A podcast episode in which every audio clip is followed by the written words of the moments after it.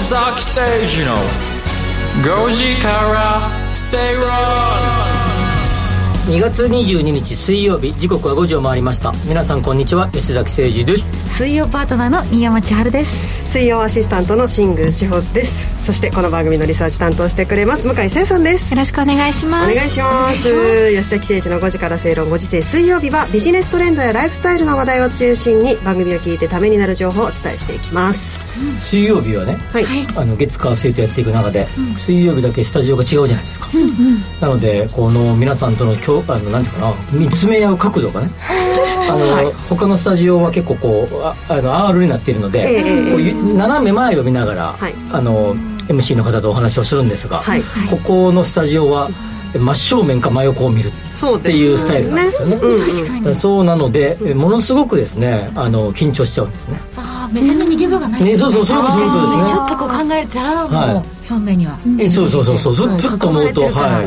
ふっと思うとですねあなんだ言わなきゃみたいな感じになってしまうんですが。緊張感がね、はい。あっていいかもしれない。私を見て緊張してるんじゃないんですよ。あそうです角度吉崎の話で。さんの目の前には私シングルがいて横の新山さんに緊張してらっしゃるってことで。よろしいでしょうかたまにあたまに まあそういう感じで。2月22日はい。ということで、朝ねあの新聞を読んでいて、えーまあ、今日ちょっと時間があったので比較的ゆっくりめに読んでたんですが、あのたまたまふっとですねめえーっと BS とかのえページ、えーテレビ欄の、い。BSCS のページにですね目がふっといったらですね、えーえテレ東の BS だったかな？になんかねあビテレ東の番組とか BS かどっちかどっちかであの地上波かどちらかの番組で、はい。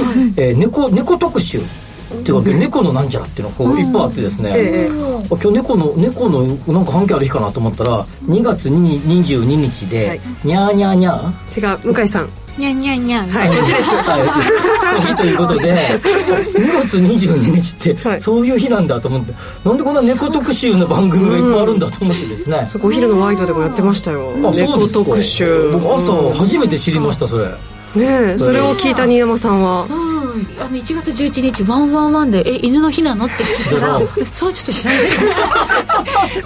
それは違うかなっていう話をはいしてた放送5秒前そうそうそうそう。今日はねはいなんであの猫の日みたいですよ。うんそうなんですよね、うんはい。それが言いたかっただけなんですよ。にゃんにゃんにゃんにゃんにゃんにゃんって合ってるのかなと。にゃーにゃーにゃーかにゃんにゃんにゃんかなとちょっと泣き方違いましたあそうですか、ね猫飼ったことないもので。猫飼ってる人いないかも。ないかも。水曜ご時世チームそうでませんね。はい。だけども猫の話外外もいませんね。そうそうそう。ねはいなのにみたいな顔したディレクターいますけどね。違うか。ノーコメントで、はい、行きましょうか、えー今日の、えー話題いきますね、えーラインナップです。トレンドピックアップでは、えー今日は日本酒のお話ということで。おいいですね。お酒大好きな水曜メンバーですから。昨日ちょっと和食食べましたので。おそうですか。はい。日本酒あのあのちょっと口につきましたね。いいですよねはいそのお話もしましょう。ね合いますよね。吉崎さん新山さんからおすすめの日本酒銘柄なんかもお聞きしたいなと思って。おります日本酒銘柄株式の銘柄言えって ラジオ日経なんですこ。こ4桁いますか？4桁4桁4桁証券コードいますか？お願いします。今日は日本酒の銘柄で。銘柄で。はいお願いします。月経館って書いて8222とか適当にうわけですね。ダメです。はいダメですよ。はい。はい、えーそしてリートスタディは？あリーダー今日リードスタディは、えーナブですね。ナブ倍率。はい、ナブ倍率とナブナブそのまずナブそのもののお話そのものはい。はいしっかり。えー結構ですね、えーナブは重要な指標の一つですので、うん。えーちょっと今回はいつもさらっとナブこんな感じですよではなくてまあまあ深掘りしたナブ深掘りパターンであの、えーコーナーにしてみたいなと思います。はい、えーそして番組後半は特集コーナー先週に引き続きまして優待弁護士の、えーヤッシー、はい。ヤッシーこと沢井康夫先生。今日も来られてるんですか？そうなんです今週もお越しいただい今週ても来られてるんですか？いるんですがあそうですか。手振ってますよ。弁護士業務よりも、最近は、はいもうタレント活動。タレント活動に勤しんでなんかあのヤフーニュースにコメント書いたり 連載したり、はい。どちらが本業かわからないっていうですね、はい、そんな沢井さんなんですが、はい。今日はまた新たな一面を伺うことになっています。えー今月初めに取得されたという陸上自衛隊の予備自衛官の資格。について、なかなか聞き慣れないワードが出てきますね。訓練の様子なども伺う予定になっています。お願いします。はい、えー皆さんからのメッセージツイッターでお待ちしております「ハッシュタグご時世 GOJISEI」こちらをつけてつぶやいてください。それでは番組進めてまいりましょう。この番組はワオフードココザスの提供でお送りします。人生100年時代。あなたはどんな人生を描きますか？お金に困らない人生にしたい。やりがいのある仕事に就きたい。お気に入りの間取りの家に住みたい。あなたの描く理想の人生をココザスが幅広くサポートします。さまざまな資格を持った専門家がお金仕事住まいについて無料でアドバイス。一緒に豊かでワクワク生きる未来を作りましょう。詳しくは番組ウェブサイト右側のバナーからココザスホームページをチェック。世の中を知るポッドキャストコンテンツ「聞く日経」毎週平日の朝6時頃に日本経済新聞長官のトップ面などえりすぐりのニュースをお届けする有料音声コンテンツです。初回購読から30日間無料。詳しくは「聞く日経」で検索。吉崎誠二の5時から正論ラジオ日経吉崎誠二の5時から正論東京太郎の門から生放送でお届けしています最初のコーナーはトレンドピックアップビジネスライフスタイルで今話題になっているトピックを取り上げていきますそれでは番組が今回取り上げるトピック向井さん紹介をお願いしますはい。では今日のキーワードは、世界中で人気な日本酒の魅力です。はい。全国およそ1700の酒蔵が所属する日本酒造組合中央会は去年1年間に輸出した日本酒が金額数量ともに過去最高になったと発表しました、うん。えー輸出総額はおよそ475億円と13年連続の増増加になっています。また輸出量も3万5000キロリットル余りと2年連続で過去最高を更新しているとのことです、では皆さんにクイズをします、金額数量それぞれ輸出先。第1位はどこでしょうか？まずは輸出金額の予想から聞いてみようと思います。吉崎さんどこだと思いますか？金額か、まあ、どっちかは多分あの、人口とかのことを考えたら中国だと思うんですよ。やっぱり今ワインとかもウイスキーとかもかなり買ってるので多分どちらかは中国か、まあ、両方とも中国かどちらかは中国かなって感じですかね、新山私は、はうん。どこだろう？アメリカ？なんか日本食もブームになってたり、あとお寿司も人気だったり、うん。こうするじゃないですか、だから日本酒もそのお寿司と相まって、ね。一緒に。うん。上がってるんじゃないかな増加してるんじゃないかなってことで、アメリカ。皆さん、いいセンスしてますね、いいセンス。はい。えっと答えを発表します、行きましょう。えー輸出金額1位の1位が中国、うん。輸出金額1位は中国。はい。2位がアメリカ、おで3位が香港という結果になりました、はい。で新山さんがおっしゃってるように、あの日本酒高級酒として若者さや富裕層を中心に気を集めこうお寿司とかとも一緒に好みの日本酒をレストランに持ち込み楽しむスタイルが今流行ってるとのことです。はいでは次の質問いきますね。輸出量の1位はどこでしょうか？はい。はい。量はじゃあどつまりリリットルってことですね。リットルですね、これも中国じゃないんですか？違うんですか？私もこれもアメリカじゃないですか、うん。うん。結構量飲みそう 単純にそう思いますね。ハンバーガーとコーラのサイズとかも全然日本の倍ぐらい飲むからお酒ももしかしてちょっとガブガブ飲む。そうそうはい。いちごあたりのサイズも違うんじゃないかなぐらいのその一号は一号物差しですか？らどうでしょうか？輸出量は？1位がアメリカ。2位が中国。3位がちょっと意外かもしれないです。韓国という結果になっています。はい。で先ほど高級酒として日本酒が見られてるってことあったんですけど、コロナがまあ最初に蔓延した2020年は輸出量が減ったものの輸出金が輸出金額は増加したということです。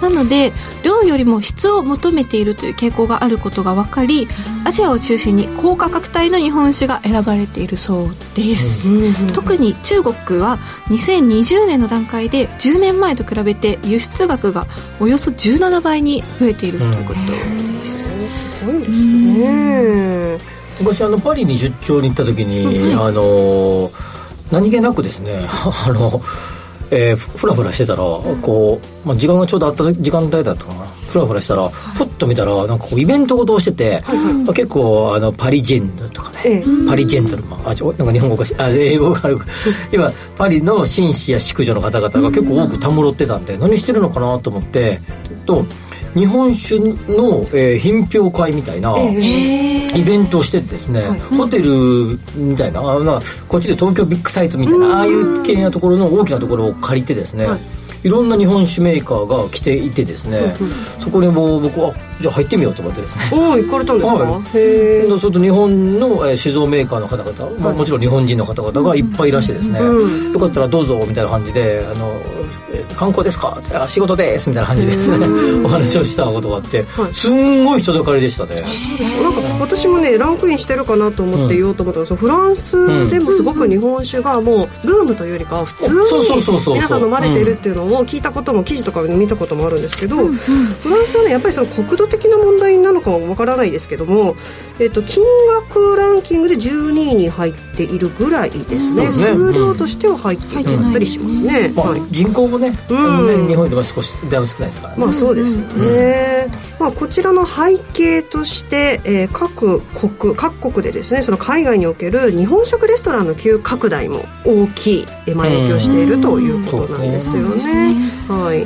まあ、そのコロナから回復をして営業を再開したことで、えー需要が戻ってきているなどといったことがあります。日本酒ってあのヴィンテージって基本的ないじゃないですか。ああの2000にあの例えばあ12年とかないですよね。そうそうないですよね、まあ、それそのそれもそうだしあの2017年もの、はいはいはい、ね、年のヴィンテージもないし、その年数のあれもないですよね。そうですよね。で今でもほんあのこれここに今出てるように、高級酒としての日本酒がこうどんどん伸びてきてる中で、ええ。先ほどの中国とかアメリカとか、まあ、そういう国がえまあ、比較的値段の高いというか、まあ、高級と呼ばれている、んうん。えーものを、はい。えーとお酒をあ違うお酒と銘柄をか、えー買おうとされてることもあって、えーその、ね、年が印字されたヴィンテージのやつが出出せるかどうかみたいな、まあ、一応いろいろあのいろいろなですね酒税の関係とかいろんな関係がいろいろあるみたいなんですけど、はいはいはい。で実際はまあ置いとけばいいわけですから。まあ、た単純に考えるとそうですよね。はい。うん。あのー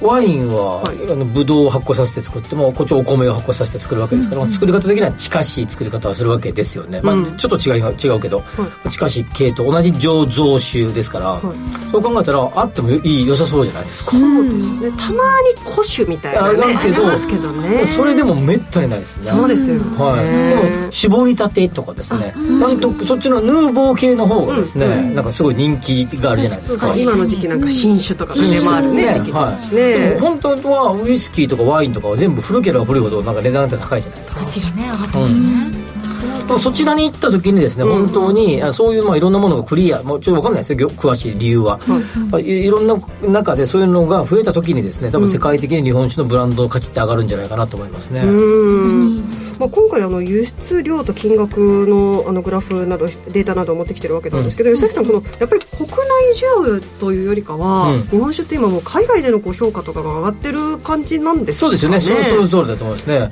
まあじゃああのフランスのねあのボルドーで作るピノ・ノワールの,、のブドウを使った赤ワインなんかがどれぐらいフランス人が飲んでるかっていうとですね多分ですね フランス人もいっぱい飲んでるんでしょうけど世界中で飲まれてるわけですよね。確かに。はい、アメリカナパバレーで取れるですね、はい。はいはいあの美味しいワインも多くは海外で飲まれてるかもしれないということだと思うんですよね、へまあ、海外でどれぐらい伸びるかって決まってくるんじゃないかなと思いますね、吉崎さん、そんなおすすめの日本酒とかって今あったりするんですか？僕はあのここでも何度か喋りましたがあんまり日本酒飲まないんですがでもこの銘柄があった時だけ頼,、えー、と頼もうとか飲もうって決めてるのが一個あってそれはあの青森の伝酒大好きで、はい、あれとってもクリックシャープな味わいですごいあのお寿司とかさ刺身とか魚系の料理にとっても合うと思っていて。田んぼの田にお酒ってですね。はい、はい、練習があれば飲む。それ以外だったらまああのすごいこう珍しいですよとかですねあのあの飲食店の方に言われたら飲みますけど、あの進んで飲むのは唯一。あー嬉しい。すんごい美味しいですねこれね。青森の美味しいですよはいとても美味しいと思いますね、私もあのお店で見つけるとやっぱ嬉しくなりますね地元のお酒でしかも本当に美味しいんです伝酒だからあ置いてるんですねってなんかあのある人から言うと2だなみたいなね、結構2のお酒らしいですね、そうなんですかうん大人気です青森あそうなんですね地元でも地元でも大人気ですまあまあいい値段するよねそうですね名前だけ聞いたことありまして美味ほしいですしいですよね。新山さんはおすすめ銘柄日本酒ありますか、はい、えっとね伝酒に続いてやっぱ青森のお酒で宝杯、っていうお酒もちょっとねフルーティーで、なんかこうすっきりしてるんだけども、なん。なんだろうないろんなとにかく料理にも合うし、これは女性にもおすすめですね。あうん。そうお魚料理も合うし。あ出てきましたね。ほうはい豊かな杯。そうですそうです。いい名前。ー名前は粋な粋な名前だよね。結構レアでひお一人様一本までとかそう地元に帰ってあのみんなにちょっとお土産で持って帰ろうかなと思ったら「あすいませんちょっとお一人様一本です」とか「もう売り切れちゃったんです」っていうこともあるぐらいすごい人気ででも飲んでみたたいですね宮本さんも持ってくるかもしちょっと地れない元帰った時にぜひ声がちっちゃいで飲みましょう声が声が乗ってまオンエア乗ってませんでしたね大きい声で聞こえてたと思います言うのはただですますね今度。はい。えーいいですよね。まあ本当にね日本酒銘柄もたくさんありますから。すごくありますねねはい皆さんもぜひあのおすすめなどあればリスナーの皆さんにも教えていただきたいなと思うところでもございますけれども、えー政府としてもですね日本酒や焼酎泡盛などの伝統的酒造りについてユネスコの無形文化遺産登録を申請ということで、まあ、さらにこの輸出を拡大させる構えで再来年2025年には600億円、今がご紹介したように475億円ですから、さらに600億円まで目指しているということでごこざいます。れはいくんじゃないですか？とかねみんながね、あのいろいろ応援していけばね。そうですね、うん。海外にね旅行に行かれる方とか、あの向こうにあ海外にもお土産をねああ日本酒。日本酒を持っていかれるようにしようぜみたいあなね。いいかもしれないですね。純米大吟醸とかきっと喜ばれるんでしょうね、まあ、純米大吟醸だけがいいかどうかわからないですよ。どういうものを好むんでしょうか。ねはい、えー今日のトレンドピックアップは世界中で人気な日本酒の魅力ということでお伝えしていきました。向井さんには来週の来週も話題のトピック取り上げてもらいます、以上トレンドピックアップのコーナーでした。吉坂誠二の5時から正論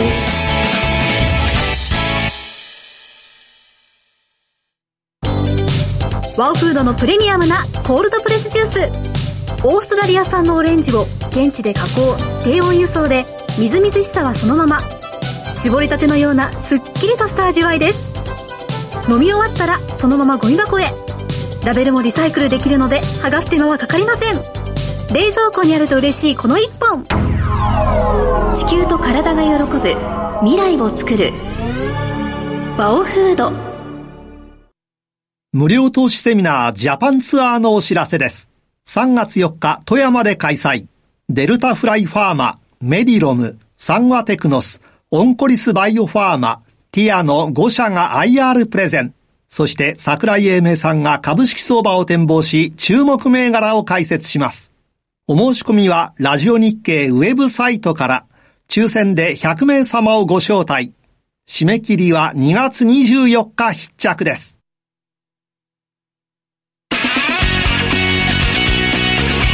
吉崎誠二の5時から正論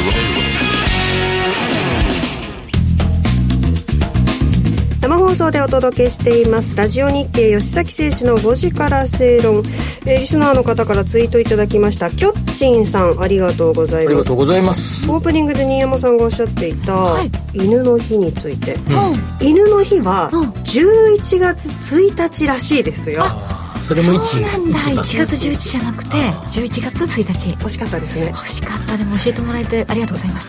多分1月11日にしたらあのあれだね。あのなんだっえーとなんとかの日があって。あ、鏡開き？あの違う違う。成人の日成人の日が。が振り返ったりすると振り返りとかなると 11になるからじゃない？そこと犬の日がかぶるから。かぶるからあうん。からやっぱりなんかあの11月1日も他にありそうですけどね。そうですか。はい。ーなんかポッキーの日だああれなんかなかったでしたっけ？それ1111かもしれないですね。あそうか。ちょっと行きましょう。1111行きましょう。はいそうなんです。ごめんなさい今日はたっぷりと資料を作ってきていただいてますこの続いてのコーナーリートスタディです。不動産投資身近なものとして考えていきましょうというコーナー吉崎さん今日のキーワードは？今日はナブですね。ナブです。えーネットアセットバリューのナブです、まあ、ちょっとその前にですね東証リート指数のここ1週間先週から今週の動きを見ると先週がえーの、まあ、水曜日1820ポイント前後でしたので今日の終値ベースでえー1832.7ポイントですから、はい。まあちょっと回復したかなと、ね。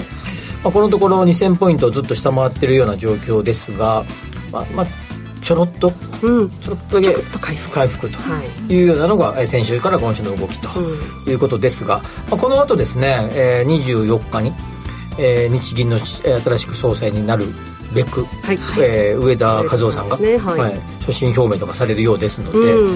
その辺で動くかもしれませんが、まあ、今のところそんな感じと。えーいうところで平均分配率は4.07%、まあ、ちょっと指数が上がったということはちょっと分配率は下がったということになりますと。で、えー今日のテーマはネットアセットバリュー略して、えー NAV のナブですね。はい。で、えーこれはネットですか？ら賞味。アセットは資産バリューは価値賞味資産価値ということですのでまあ、リートの、えーリートつまり投資法人が保有している、えー時価評価で、えー考えた総資産から負債を引いた純資産額、えー、といろんな物件が入ってますよとその、えーリートの中に、はい。えー合計が、まあ、例えば1000億分入ってました、そのうち、えーまあ、計算しやすいように50、えー500億、えー負債でしたとなるとですね現在の時価で、えー1000億から、えーその時の、えー借り入れ分の500を引くとイコールで500がですね、うんうんうんえー資産と、えー純資産ということになります。はい。それで、えーと、この、えーあ、そうそう。でも、でももうちょっと細かく言うと、最初に出資額が少しあるので、うん。まあ、出資額も加味してっていうことになります。はいまあ、でも基本的にはまあ今の計算でいいと思います。はい。で、えー、とこれをですね、えー口数で割れば、えー投資口数です、まあ、要は株株総数で割ればですね、えー一口当たりのナブということになりですね。えーなりますよということでその一口当たりの、えー投資口価格を一口当たりの人資産額で割ればですね、まあ、割り算割り算をすれば、えーナブ倍率ということになりますよということです。これがまあ株式でいう PBR うん。と、えー似たようなはい。意味合いを持つ数字ということになりますということです。はい。で、えーまずですね、えー、P ナブ倍率が、まあえーここ10年間の、えーまあ、ざっくり平均を見ると、まあえー、1.1何歩とか、まあ、2いかないぐらいがですね、まあ、ちょここずっと長期的に見ればそれぐらいが平均なんですが、まあ、1.0倍がですね、まあ、プラマイゼロということですので、まあ、プラスマイゼロっていうのはおかしいか、えーその PBR 的には1倍ということですから、えーそういう意味じゃ1.2ぐらいが平均になっているとはい。いうことです、P えーナブ倍率で。ただですねここ最近の図しば、えー数字を追いかけてると、えーずっとですね1倍を割っているというような状態です。平均以下はいになっている、あの平均はい。ことですよね。ここ10年の平均以下で、うん。えーまあ、全体割る全体でやるとですね1倍を割っているということになってます、はいえーそれでですね、えー現在61銘柄が J リートは上場してますが、はい。えー今日時点でですねこのナブ倍率が、えープラスだった。あつまり1倍以上だったはい。のがですね17銘柄、おおえー以下が44銘柄。ということで、えーだからつまり3分の、えー違う63分の2ぐらいか。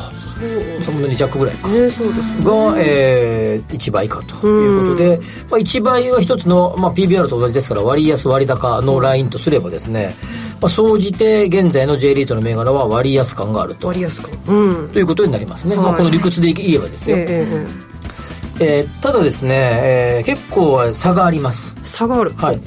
えー今日の、えー終値ベースでいくとナブ倍率が一番高いもので1.36倍。うんうんうん。一番低いもので0.59倍。0.59倍というとですね、えー半分ちょっとですからね。そうですね。はい、なかなか厳しい数字だとはいはいはい。いうことになります。えでい一番、えー、ナブ倍率の高い、えー銘柄はい。ですね、3287 3287星野リゾートリートですね。はい。ナブ倍率です。1.36倍。はいということで、えーえーかえーえー投資口価格とかちょっと細かく喋っておくと、えー今日は74万4000円、はい74万4000円ですね、えー利回り割り算すると2.25%、はい。配当金配当分配金の利回り。はい。ということで、ナブ倍率も高いし、えー配当金利回りは2.25倍ということです。まあ、理屈上でいけばですね、えーナブ倍率が高くなるとですね、えーある意味、えーまあ、プレミアがついてるみたいな状況なわけですよね。あはいーそうすると、えーまあ、この拡大していけばですね、えー投資口価格も上がる可能性が出てくると。はいで、そうするとですね、また増資をしようと。いうことですよね。ただ、今、資産いっぱいあるよりもいっぱい、まあ、きえーキャッシュじゃなくて、なんていうかな、あの、そう時価総額がすごく大きな会社が M&A するようなもんですよね。なるほど。一個買おうよってことで、ポートフォリオを組み立てようぜと、あ付け加えようぜと。なるわけですから、そうすると、これ、好転しますよね。そうですよはい。まあ、時価総額が結構、えー PBR が高い会社あるいは PER が PER が高い会社がどんどん M&A をして次々買収していくように、まあ、要は純資産が増えていきやすくなるとあもちろんししないしない選択肢もあります、まあ、可能性的にはその可能性があるとそうすると期待値が上がりますよね。そうですよね今の流れからはい、そうすると利回りも低くなってくるということですよね、はい、当然そうですよね。期待値が上がると利回りが下がってくるということです、はい。えっと次に、えーっとナブ倍率が高いのは、えーヘルスケアメディカル投資法人。はい。3455 3455はい何ヶ月か前にあのあーよく出てますよね。はいではい登場していただきましたよね。はい。あそうですね。あとえっと10ゲストにもは、はい。い11月か12月か。お越11しいただき月からね、はい、とお越しいただきましたが、はい。えーあの銘柄でナブ倍率が1.32倍、えー、3455ね。はい今日割値が16万7600円。はい、利回りが3.9倍ですね、はい。90かな。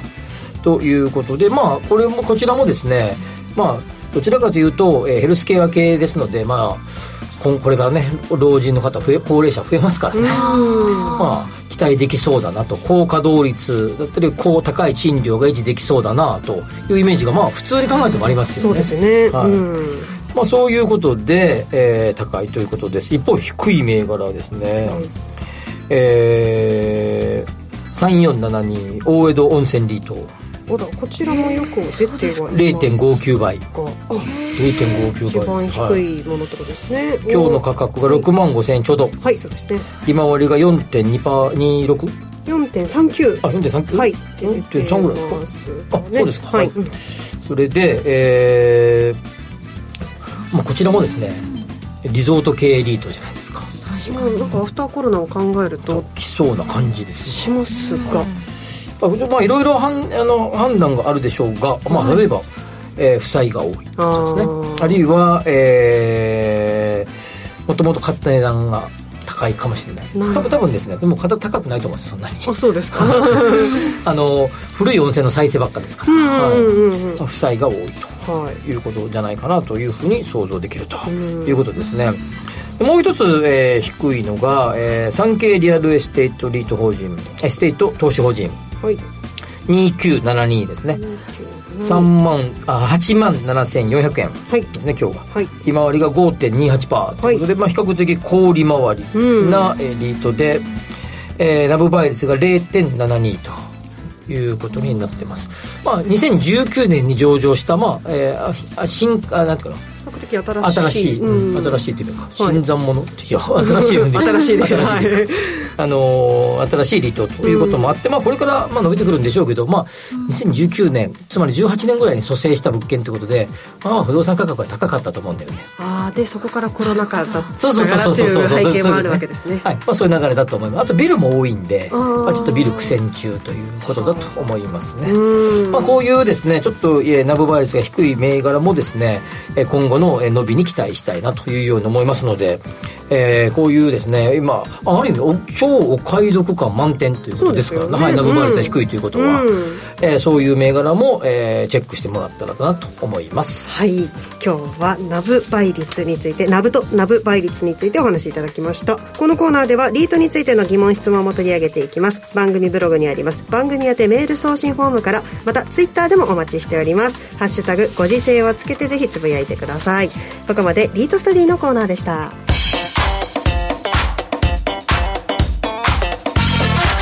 吉崎誠二の5時から正論3月11日土曜日10時から横浜みなとみらいのパシフィコ横浜ノースでラジオ日経プロネクサス共催春の IR 祭り2023を開催します。ラジオ日経でもおなじみの早見雄二郎さん、井上哲夫さん、岡崎良介さん、鎌田新一記者による株式講演と上場企業8社の IR セミナーがセットで聞けるチャンスです。今回、株式講演1講演と企業 IR セミナー2講演のセットへ、それぞれ抽選で150名様を無料でご招待いたします。詳細注意事項は、ラジオ日経ウェブサイトをご確認ください。お申し込みは、パンローリング投資戦略エキスポ2023のサイトからお願いします。この日は、パンローリング主催の投資戦略フェアエキスポ2023を開催しており、総勢5000名の個人投資家が集まるお祭りです。皆様のご応募をお待ちしています。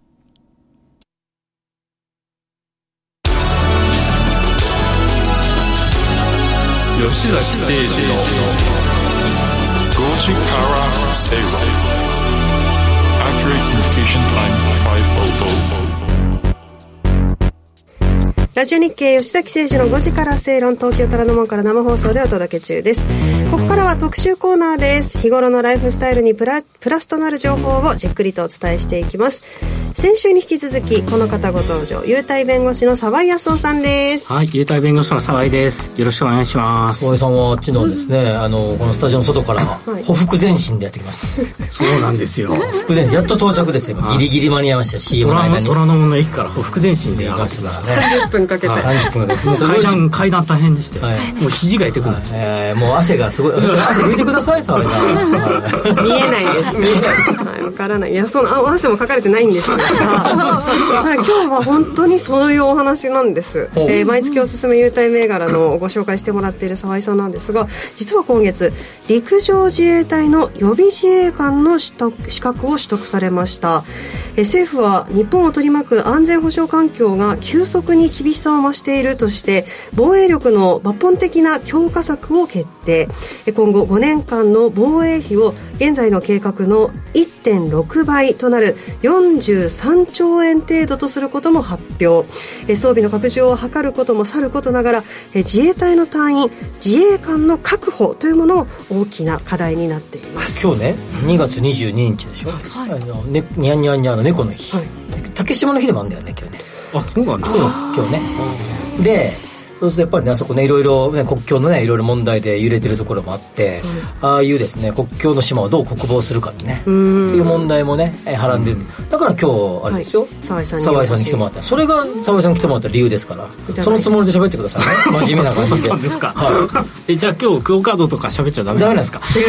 今日は竹島の日にちなんでですねだから国防をどうするかをしっかり考えていく回ですから真面目な回です。真面目に真面目に喋ってくださないいとダメなんですね。はい。で実際にこの予備自衛官の訓練に行かれたそうなんですが、はい。予備自衛官って新山さん知ってました？いや分かんなかったですね。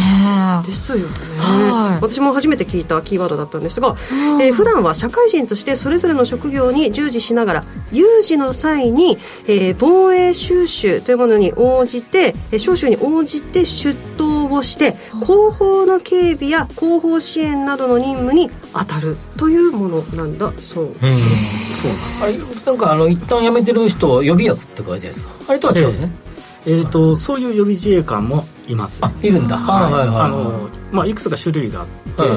あの正規のあの自衛官はいはいじゃないですか、でせ有事が起こった場合に、正規の自衛官だけだと、まあ、人数が足りなくなっちゃったりとか、もしくは正規の自衛官が前線に出てしまって、まあ、基地が空っぽになっちゃった場合、そういう具合に備えてその予備の自衛官を確保しておく。っていうのがその予備自衛官の制度なんですね。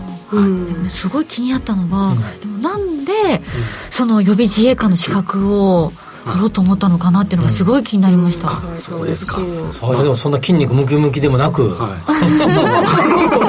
ひ弱な。背がでかいわけでもなく、ひ弱なエリート弁護士みたいな感じしてるんですけど。はいそうですね。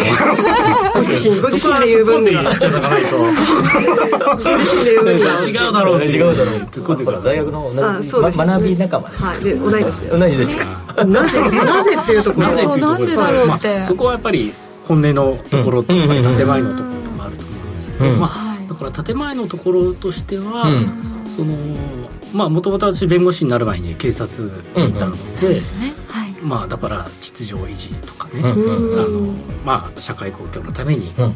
まあ頑張ってきたわけなんですよ、それでまあ途中で弁護士に転身をして、まあ、ずっと弁護士の仕事をやってきたんですけれども、結局その弁護士の仕事ってその個別の依頼者の利益のために、まあいろいろ裁判をやったりとか、うん。交渉したりするんですけれど、まあ、それはそれでとてもやりがいのある仕事だと思うんですけれども、じゃあそれがね社会全体のために役立っているのかっていうとそれはまた別の問題であって、少なくとも日本国全体の利益のためになるのかっていうとそれはやっぱり必ずしもそうではないというふうに、まあ、思い始めて、でそういう状態で、まあ、ずっと弁護士をやってきてもうちょっとなんか弁護士の力を使ってその社会全体もしくは日本国家全体のなんか利益のためになることができないできないかというふうに考えるようになりましてそれでこのあの予備自衛官の制度があるっていうのを知って、それで応募をしてみました。これ結構場合なんかダメな人もいるんですか？あのじゃああなたはちょっと不合格ですみたいな人もいるんですか？いや基本的には落とす試験ではない。あそうですよね、ではい。はい。ちゃんとちゃんと大丈夫かというチェックだけしてと。かはい、なのでまあ書類選考とか、うん。まあ、面接試験うん。とか、あとは簡単なペーパー試験ですよね、うん。それをクリアした後身体検査でも特に異常がなければ、うん。はい、落とす試験ではないのでまあ普通は合格できるなるほ訓練で何日間ぐらいされるんですか？訓練は、えー、と今回は、まあ、登録したばっかりの訓練だったので、えー、と5日間の訓練を2回。だから合計で10日間やりましたはい、えーこの予備自衛官にじゃなるためにはというところなんですが、えー自衛官としての勤務歴がなければまずはその予備自衛官補というものになる必要があります。でこの予備自衛官補の応募条件なんですが先ほど先生もおっしゃったように、えーまず一般公募というものは18歳以上34歳未満か18歳以上で国家免許資格などを有する技能公募かこの2つがあります。ですので、えー今回沢井さんが受けたといいます。か枠としては技能公募枠ということなんですよね、はい。でこの技能公募なんですが私が今お伝えしたように国家免許資格等を持っている方ということでちょっとずらずらっとその一覧も、えー今吉崎さんのお手元に用意しています、はいはいはいえーどうしても自分が当てはまるかなとかいけるのかなとか考えてしまいましたけど吉崎さんどんなふうに見えていますか？いやでもあのやっぱり自衛自衛隊ということで、はい。まあそういうなんかな前線に行くかどうかは別としてもですね、前線でも役立つような資格を持ってるかどうかとうん。いうのは重要なあの観点で、はい。その有資格者の、えー選択がされてるんじゃないかなと思いましたね、見ると例えばじ小型自動車整備士とかね。へえ、ほえー一種または二種放射線取扱主任者とかね、うん。こういうのとかも方もいるし、まあ、弁護士の方司法書士の方もいて、なぜか行政書士は入ってない。入ってない。入ってないみたいですね。今持ってるはい。資料の中でね、あと建築士とか測量士とか、まあ、いかにもなんかねあの最前線で役立ちそうな感じですよね、まあそうですね。あの、うん。医師とかあとは薬剤師、うん。はい、とかも入ってますので、うん。はい。実際に行かれてみてその訓練受けられてた方ってどういう方がいたんですか？えー、と私は同期がまあ10人20人か30人ぐらいいたんですけれども、あの医者も34人いましたし、ああとやっぱり一番多かったのは看護師さん。ですね、はい。まあ、当然女性の看護師さんもいましたしあとは男性の看護師さんも結構あのいらしてました、はい、でこの,、まあ、あの資格の中にはですね、えー情報処理とかこう通信この IT 系っていう資格もずらっと並んでいるんですが、はい。これもなんかまあ最近の傾向といいますか特徴の一つではあるのかなと思いますが。そうですね。その IT 系は特にそのシステムを防護する、うん。そのサイバー、まあ、あの対策ですよね。の観点から力を入れてるみたいで確かに IT システム防護の方も結構あの人数多くいらっしゃってました、そうですか。これからのあの、ね、国家間の争いはサイバー、うん。宇宙とかね、そっちにこう広がってきてますからね。はい、そう言われますもんね。で、実際の訓練、えー、5日間かける2回ということで受けてきて、えーらしたんですが今、ほふ前進でっていう話をちょっと冗談交じりに言ってはしまったんですが、実際に本当にやられてきたと。あの訓練で。正直言うと匍匐前進は今回の訓練ではやらなかった。やらなかった。そうなんですね。あじゃあさっきはたまたまやってただけなんですそうなんですよ。やってない。さっき初めてやったんですよやってない。い。いですよ、そこ乗らなくて。じゃあ、なんか体を動かす系は何やったのか気になりますあね。はい。あの正直思ったよりも体を動かさなかったんですよ。そうなんですか。でなぜかっていうと、その技能分野の訓練ってもう10日間しかないんで、うその短い時間にその必要最小限度の訓練を全部詰め込んでやらないといけないわけなんですよ、はい、なのでその体を動かす訓練も多少はやったんですね、まあ一つはその9歩といって、まあ、急いで歩くって感じで書くんですけ9ど歩。その競歩ってあるじゃないですか、はいはいはい。あれと同じような感じで、9歩っていうのがあって急いで歩く、へー競争。みたいなのが競あり競争するんですか？本当に。皆さんで。はい、それをやりました。あとはまあ体力測定で、その反復横跳びとか懐かしいですね。はい、立位体前屈とか、はい、そういったのもやりましたそれやる時の格好ってあれですか、あのヘルメットかぶったりとかしてあえーとのねその時はねさすがにちゃんと動きやすいように、普通のジャージに着あそうなん替えてですか、そういう服装もあるんですね、あります。迷彩のイメージでした、基本的にはあの迷彩なんですよ、あそうですか、はい、運動する時でジャージに着ジャージに替えて、着替えてはい、これなんで陸上自衛官を選んだんですか？海自は選ば選ばなかった。空自とかは。あのですね海自とか空自はですね、あの、えっと予備自衛官っていうのは、えっと多分募集ししてなかった。枠が少ないんですか？いや多分募集してないしてないんですかへえ。そうなんですね、ええだから海自とか空自は本当に特殊な能力が必要とされるので、はいはいはい。はい。そうですね。予備自衛官法の存在割合が、はい、あのうん。出てるんですが、手持ちのデータによると陸自が4600人に対して海自は21人。という、まあ、その少なさっていうのも、まあ、背景にあるかもしれないですよね。でもこれからやっぱりねこういう国をどう守っていくのかっていうのはますますね本当に防衛っていうのがキーワードに重要になってくるしね。ありますよね。竹島の日に考えようよしっかりとって感じですよね。はい。はい、なので、まあ、匍匐前進はえー今回やらなかったんですけれども、まあ、それの代わりに、えー、と小銃ライフルうんうんの射撃訓練とかはやってきました、えー実弾実弾が入ってる。実弾ですよ。へえ実弾射撃っていうのありますね。これ実際にどどういう場所でどこでやったんですか？それは射撃場みたいなものがどこかにあるんですよ、うん。これはちょっと喋れないんで場所はあの場所は言えないんですけどどっかに射撃場みたいなものがありす。ましてそこに行ってあの89式自動小銃っていう結構大きめのライフルがあるんですけれども、それを使ってその実弾の射撃訓練をやってきました。あやっぱそこでいろんなことをおっしゃったこととか言っちゃダメですよって結構あるんですかじゃうんまあそんなに機密に関わることはあの基本的にはないんですけれども、はい、だからこういう訓練をやりますよっていうのは一般にもまあ公開はされてることなので、はい、そこら辺はお話はできるんですけど、でそこに行くまでの移動車みたいなものって、いわゆるこうねあの自衛隊の方が乗られるようなあのトラックみたいなやつ、うんうん。あそれも売りました。そうですか、映画とかにはいはい。はい来て、えあのみんな10人ぐらい横に並んで、はいはいはいはいあれに乗って移動はしました、そうなんだ。からあれも乗り降りが結構難しくって、あのどっちの手からあの掴んでどっちの足を使って登ったり降りたりとかっていうやり方があるんでそれをちゃんと守らないと、そもそも上がることもできないし降りることもできない大変なんですね。移動中ってこうなんかたわいのないことでお話とかってしててもいいんですか？それとも黙ってくださいみたいなのとかもあるんですか？あの基本的にもう集合して整列している場合には死後はしてはいけない。ようになってるのでそうなんですね。